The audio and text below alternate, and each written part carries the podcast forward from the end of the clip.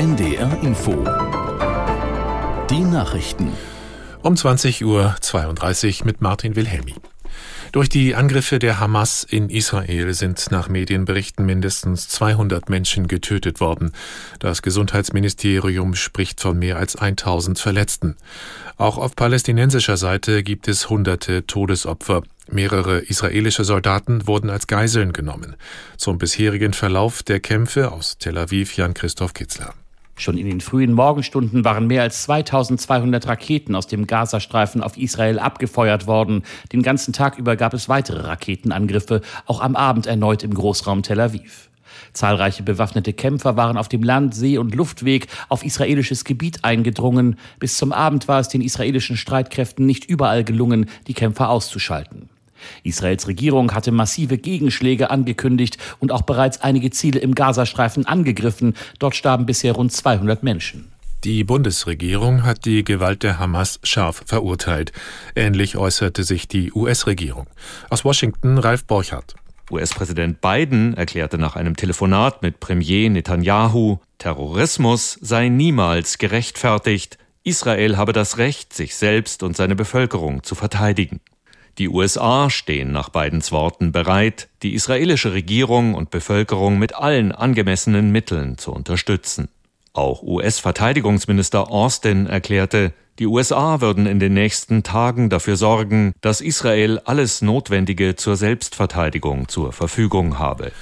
Bei dem schweren Erdbeben in Afghanistan sind nach vorläufigen Behördenangaben etwa 120 Menschen ums Leben gekommen und mehr als 1000 weitere verletzt worden. Demnach sind sieben Dörfer in der stark betroffenen Grenzprovinz Herat komplett zerstört worden. Viele Bewohner werden noch unter Trümmern vermutet. Wie die Taliban mitteilten, sind Militär- und Rettungsorganisationen auf dem Weg in das Gebiet. Krankenhäuser stellten sich auf zahlreiche Verletzte ein. Das Beben der Stärke 6,3 hatte heute früh die Region nahe dem Iran erschüttert. Es folgten mehrere Nachbeben. Der Niederländer Max Verstappen ist zum dritten Mal nacheinander Formel 1 Weltmeister. Sein letzter Rivale Sergio Perez fiel im Sprintrennen beim großen Preis von Katar aus und kann Verstappen in der Gesamtwertung nicht mehr einholen. Das Wetter in Norddeutschland, nachts gebietsweise noch Regen und örtlich Nebel, Tiefstwerte 12 bis 6 Grad. Morgen zeitweise sonnig und fast durchweg trocken, im Harz etwas Regen möglich 13 bis 17 Grad. Am Montag dichte Wolken und zeitweise Schauer, auch heitere Abschnitte bei 13 bis 18 Grad. Und das waren die Nachrichten. NDR Info Podcast jetzt. Weltspiegel Diesmal mit Philipp Abrisch. Heute geht es gar nicht weit weg, nach Schweden. Man sich dieser Tage ein bisschen beschäftigt mit Schweden, dann hat man den Eindruck, man erkennt dieses Land irgendwie nicht wieder. Und deswegen wollten wir heute im Weltspiegel-Podcast einmal dringend drüber reden. Wie ist denn euer Bild von Schweden? Also ich hatte eigentlich immer ein schönes, ungetrübtes Bild von diesem Land. Die niedlichen Holzhäuschen, weiß, gelb, blau gestrichen. Bibi Langstrumpf, ne? Die wirklich wunderschöne, tolle Landschaft.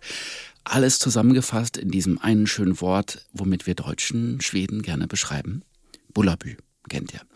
Aber dieses Bullabü-Schweden von Astrid Lindgren, das ist ziemlich weit weg gerade. Schweden ist in so etwas wie in einem Ausnahmezustand. Es eskaliert die Gewalt und zwar so richtig. Vielleicht habt ihr es in den Nachrichten gehört. Es gibt immer öfter Schießereien auf offener Straße, Verletzte, Tote, Auftragsmorde, weil Gangs sich bekriegen und bekämpfen. Und die Täter, die Mörder sind oft noch Kinder oder Teenager und ihre Opfer manchmal auch. Also, was ist los in Bullabü? Darüber sprechen wir heute mit unseren beiden Korrespondenten in Stockholm, Sophie Donges und Christian Blenker. Hi Sophie, hi Christian.